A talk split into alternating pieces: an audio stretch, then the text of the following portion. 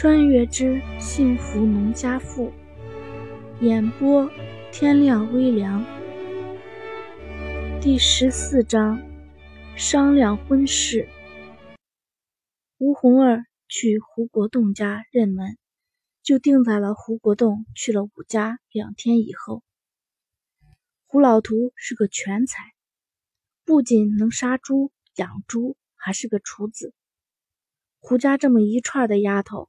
在这个以劳动力为生的年代，还过得如此不错，不得不说这里面有胡老图很大的功劳。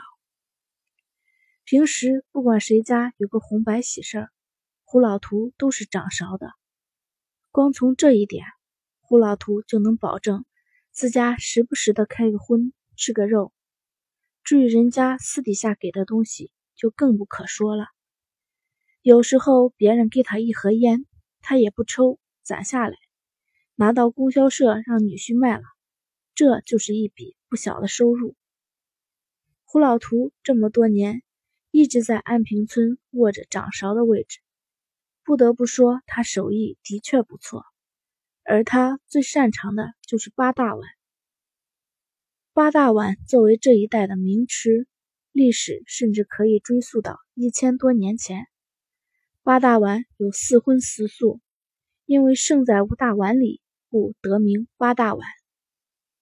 以前在农村，无论是过红白事，还是过年过节，都讲究吃席，而八大碗就是最后的压轴菜。不过因为现在供需紧张，吃肉已是不易，也只有条件好的人家娶媳妇的时候，才能偶尔的吃到八大碗。为了招待未来儿媳妇，胡老图亲自掌勺，压轴菜就是八大碗，四碗肉，肉皮红亮，肉肥瘦相间，吃到嘴里没有一点肥腻感；四碗素菜，滋味也很足。平时粗硬的海带变得柔柔顺顺，粉条吃到嘴里滑溜溜的，浸满了肉汤的香味。而软软的豆腐则怀揣高汤的纯美味道，平凡的萝卜也引得大家频频下筷。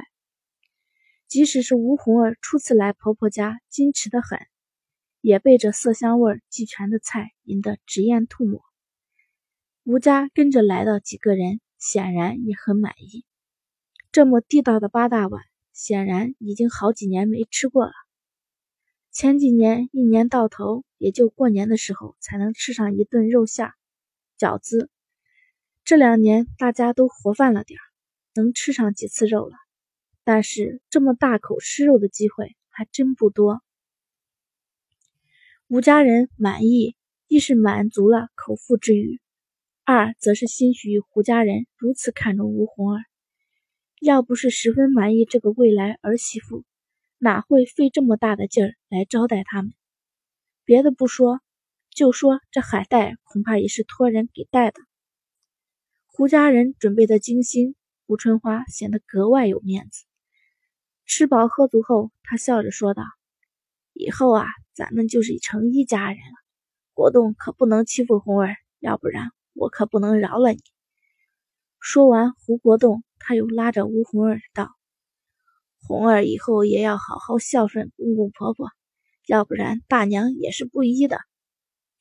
刚才饭吃到一半，吴红儿已经改过口了，胡家老两口也给了改口费。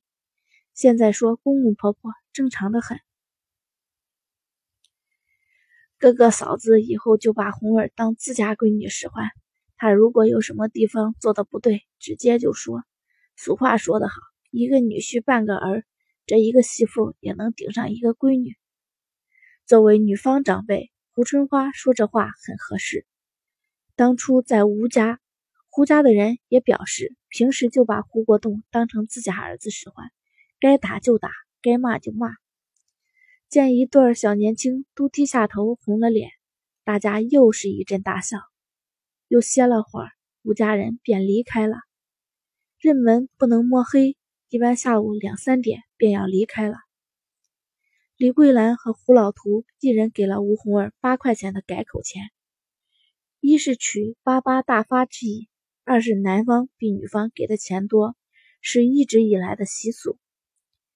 虽然钱不多，但是崔荣梅也没要女儿的，就给了闺女当私房钱。女儿大了，现在又开始处对象。虽说俩人平时出去应该都是男方出钱，但是如果一些小花销，女儿出也应该。看看我说的不错吧？国栋那孩子就是咱们闺女的良配，别的不说，就说胡家老两口对咱们闺女的这份看重也难得。别小看这八块钱，当初胡家三兄弟结婚，亲大伯、亲叔叔也才掏五块钱呢。行行行，知道你厉害。这段日子，吴栓子对胡国栋的印象也挺好的。胡家父母情理，光这一点就能让自家闺女以后的日子过得舒服很多。胡家已经托他大娘说了好几次了，想年根下给两个孩子办事，你觉得怎么样？现在两个孩子也认了门，下面就是商量婚事了。现在是阴历八月初，到过年也就剩了三个多月的时间。吴栓子有些不太愿意把时间定得这么紧。再说，他打算给闺女弄张缝纫机票，但是现在一点信儿都没有。定得这么紧干什么？俩孩子都不大，明年一开春再办事也行。农村都喜欢在冬天办喜事，一来杀了猪可以留到过年吃。二来菜也不像夏天坏的那么快，怎么不大？红儿一开春都二十一了，你看蓝丫头也只比红儿大一岁，再过一个多月就是孩儿他娘了。还有老张家柳柳，孩子都能打酱油了。再说胡家就国栋这么一个孩子，胡家两口子岁数都这么大了，能不稀罕孩子？崔荣梅现在还惦记着胡春花跟她说的。胡家老两口时不时补贴闺女这回事呢，他就不相信，等有了亲孙子，他们还舍得把东西给女儿，不留给孙子。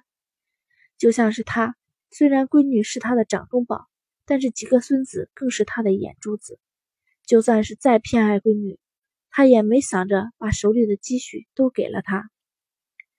他们家大孙子今年都七岁了，胡家老两口比他岁数还大。现在才摸着儿媳妇的影，恐怕他那两位未来亲家想孙子都快想疯了。我跟你说，只要咱们闺女给胡家生个大胖小子，就能在胡家立稳脚跟了。年下结婚，明年秋天生孩子，不冷不热的正好。既然打定了主意让两个孩子早点办事儿，崔荣梅便尽量说服武栓子。瞧你说的，这是你当生孩子跟鸡下蛋似的那么容易啊？我栓子一听他媳妇都想到这一步了，便反驳道：“再说了，这生孩子还分男女呢，你怎么知道红儿第一胎就是个儿子？”呸呸呸！你这个乌鸦嘴，我凭啥相信红儿一定能生儿子？你不看看，咱们三个儿媳妇生的可都是儿子。再看我当初也是生了死男娃，才有了红儿的。要说红儿不能生儿子，也是他们胡家的水土不好。说起这个，崔荣梅格外得意。女儿都随娘，她能生女儿，一定也差不了。要说李桂兰费了这么大的劲儿来拜托胡春花说亲，估计这点也是她这么看重红儿的原因。当初一结婚，她就怀上了，后来又一连生了四个儿子。虽然老三没站住，但是那掩盖不了她能生儿子的事实。当初给女儿定这门亲事的时候，崔荣梅便想到这一点了。她李桂兰一连生了这么多闺女，差一点给女儿招女婿上门了。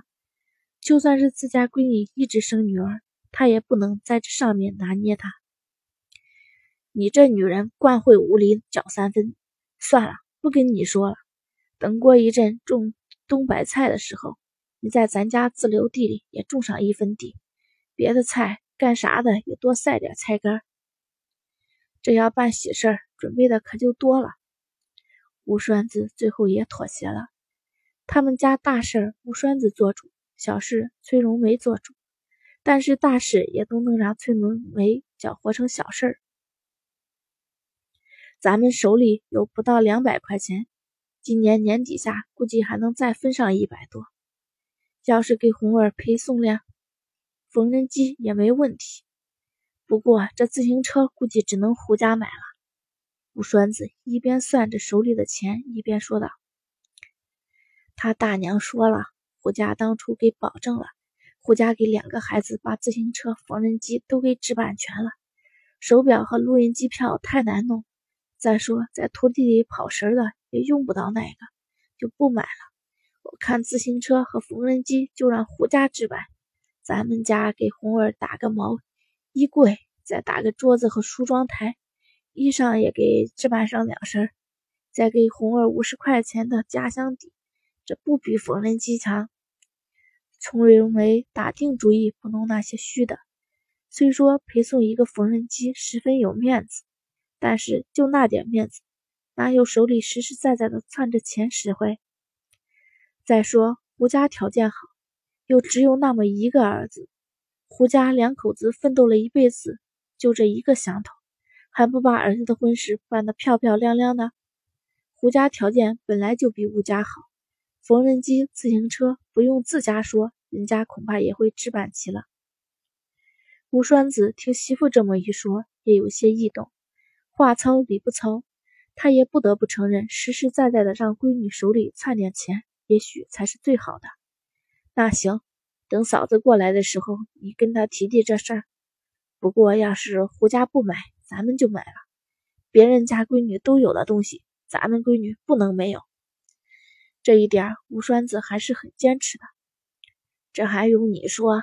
虽然对胡家满意，但是在彩礼什么的达不到我的要求，要结婚我可不能算了他。崔荣梅说道。过了一会儿，没听见吴栓子说话，扭头一看，他已经睡着了，暗骂一声：“这老头子。”然后他也合上了眼。这几天为了两个孩子认门的事儿，他可累得不轻。现在总算能轻松会儿了。第十四章播讲完毕，谢谢大家收听。